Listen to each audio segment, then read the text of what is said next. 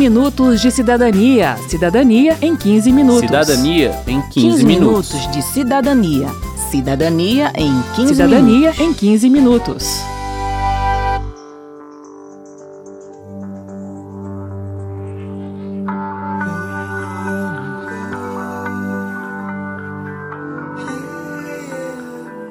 Sabe, Zeca, nós mulheres crescemos ouvindo que a pior dor que vamos sentir é a do parto.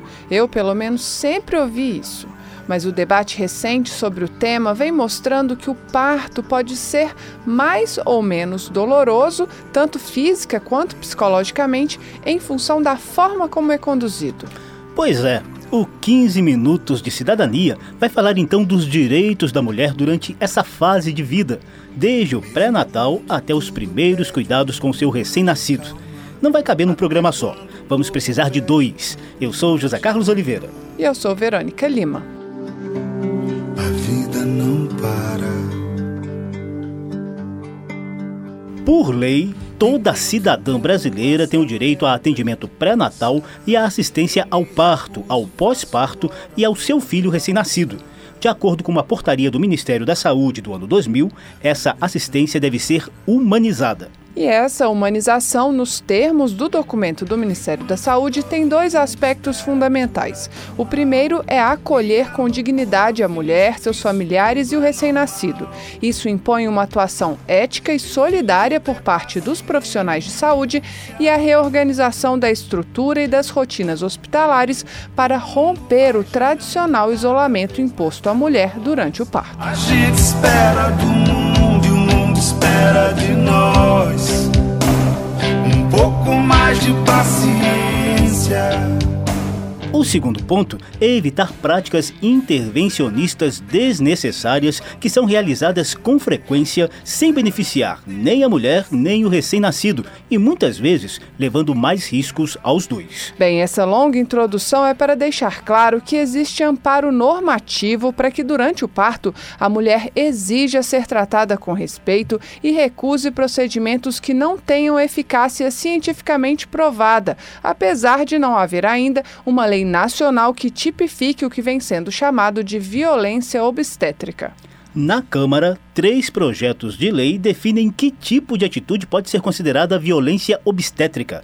As punições propostas vão da multa à prisão por dois anos. Uma das propostas foi apresentada pela ex-deputada Jo Moraes e é muito similar a uma lei já em vigor no Distrito Federal. A ex-deputada cita algumas das violências sofridas pelas mulheres e que, pela proposta de lei, deve ser considerada violência obstétrica. a forma como trata, não tem paciência quando a gestante chora, quando elas gritam. Por isso que nós consideramos que regulamentar ações para que se evite atos agressivos, violentos, na hora mais delicada da vida da mulher, é um esforço de contribuir para que a concepção seja uma responsabilidade da sociedade. O Conselho Federal de Medicina repudia o termo violência obstétrica, segundo a conselheira suplente Adriana Carneiro. Ela explica por quê. Você explica uma mulher que estava tendo pressão alta durante o pré-natal, precisar peregrinar três, quatro dias em várias maternidades e não ter assistência? Existe más práticas, maus práticas, existe, mas você tem que observar que na maioria das vezes essa violência ela é institucional. E quando você diz violência obstétrica, você está colocando o médico como principal violentador.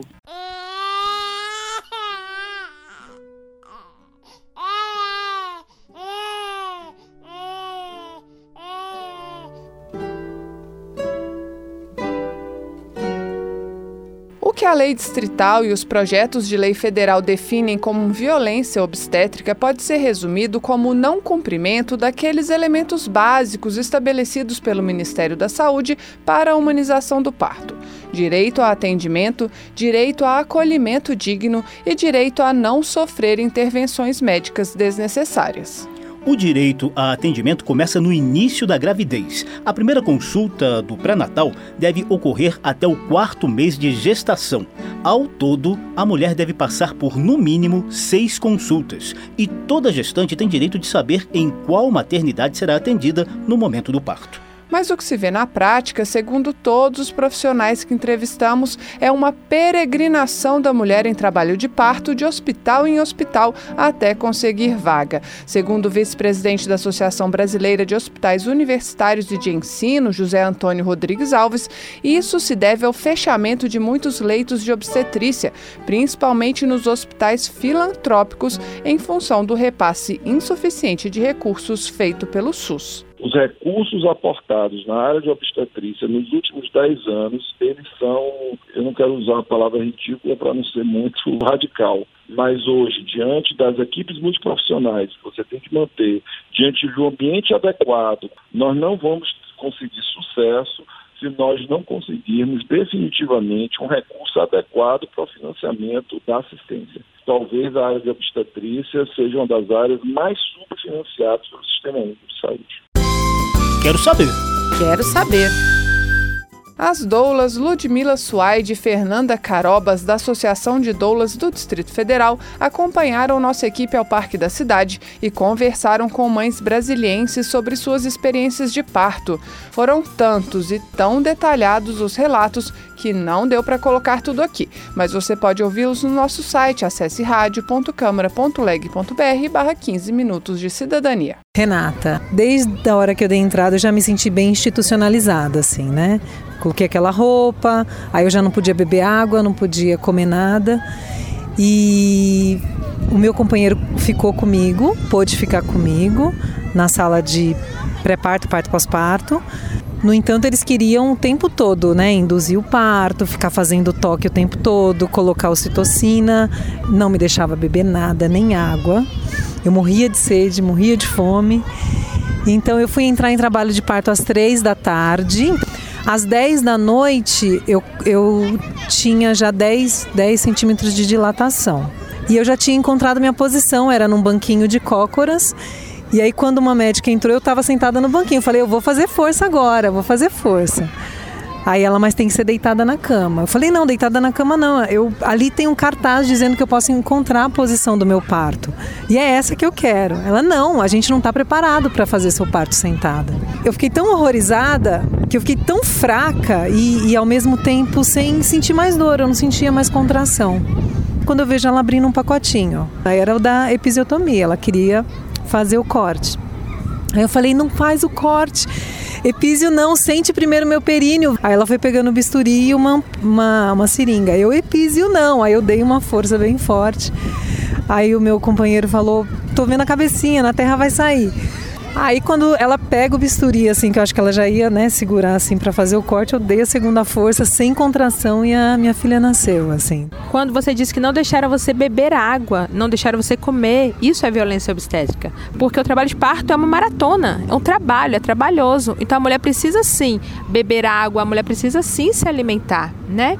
E quando você fala que a médica não deixou você ficar na posição que você queria, isso também é violência obstétrica. Isso está na lei do parto humanizado aqui no DF, né? E a episiotomia é uma das maiores violências. É uma violência até sexual. Há uma discussão sobre isso, né? Porque é uma mutilação sexual porque não existe nenhum estudo que diz que ela é mesmo necessária, né? Fazer em todas as mulheres, porque é melhor ter uma laceração do que ela sofrer a episiotomia e depois o processo de cicatrização, ele é mais difícil.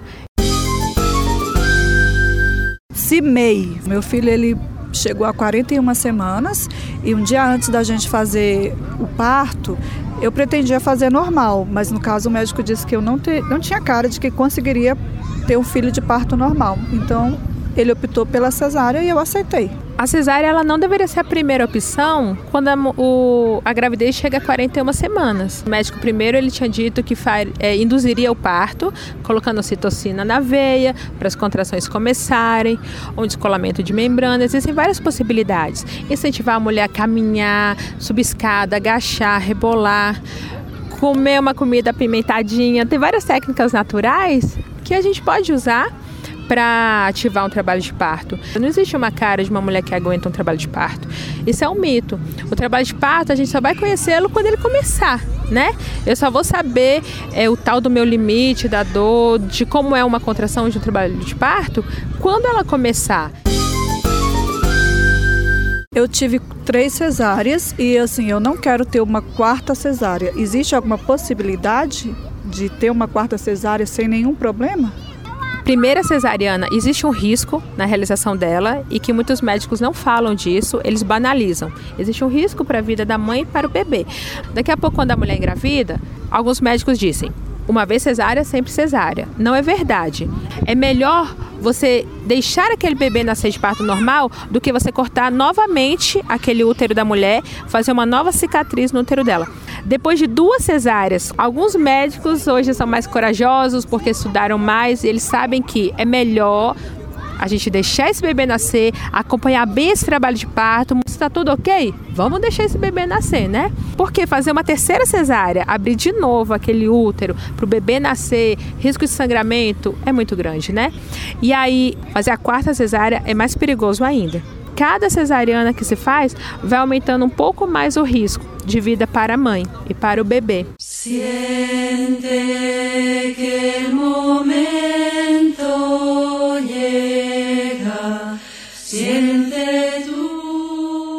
lei de 2005 garante à mulher o direito de indicar um acompanhante durante todo o trabalho de pré-parto, parto e pós-parto imediato, e nenhum hospital, maternidade ou casa de parto pode recusar um atendimento de parto. Mas esse direito também é rotineiramente descumprido.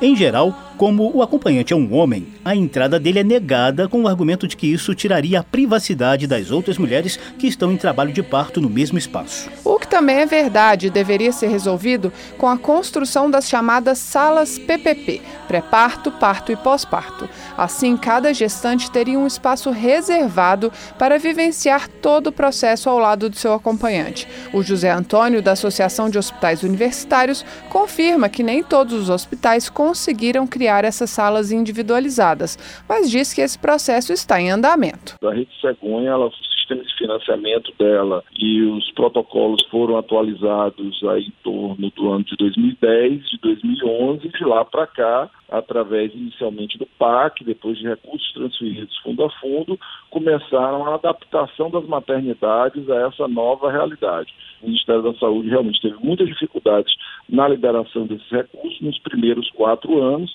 mas isso de dois anos para cá tem seguido um fluxo que tem permitido essa adaptação. A dica do José Antônio Rodrigues, então, é de que a gestante visite as maternidades da sua região durante a gravidez.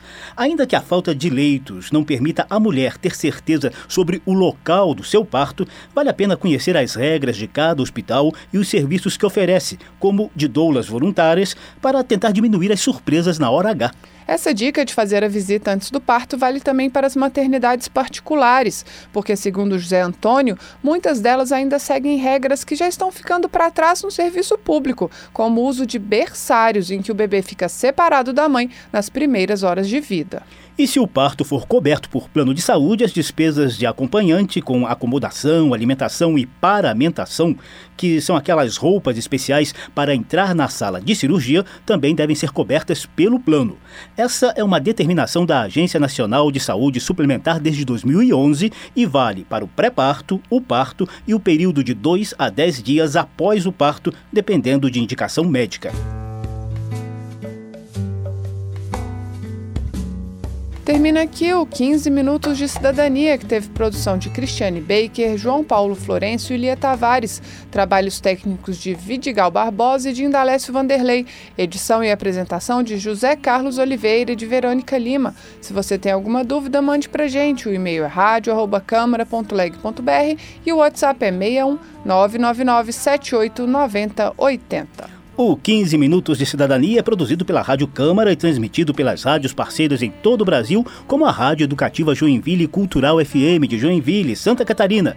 Você pode conferir todas as edições do programa no site radio.câmara.leg.br barra 15 Minutos de Cidadania. Uma boa semana e até o próximo programa. Até lá! 15 minutos de cidadania. Cidadania em 15 minutos. Cidadania em 15, 15 minutos. minutos de cidadania. Cidadania em 15 Cidadania minutos. em 15 minutos.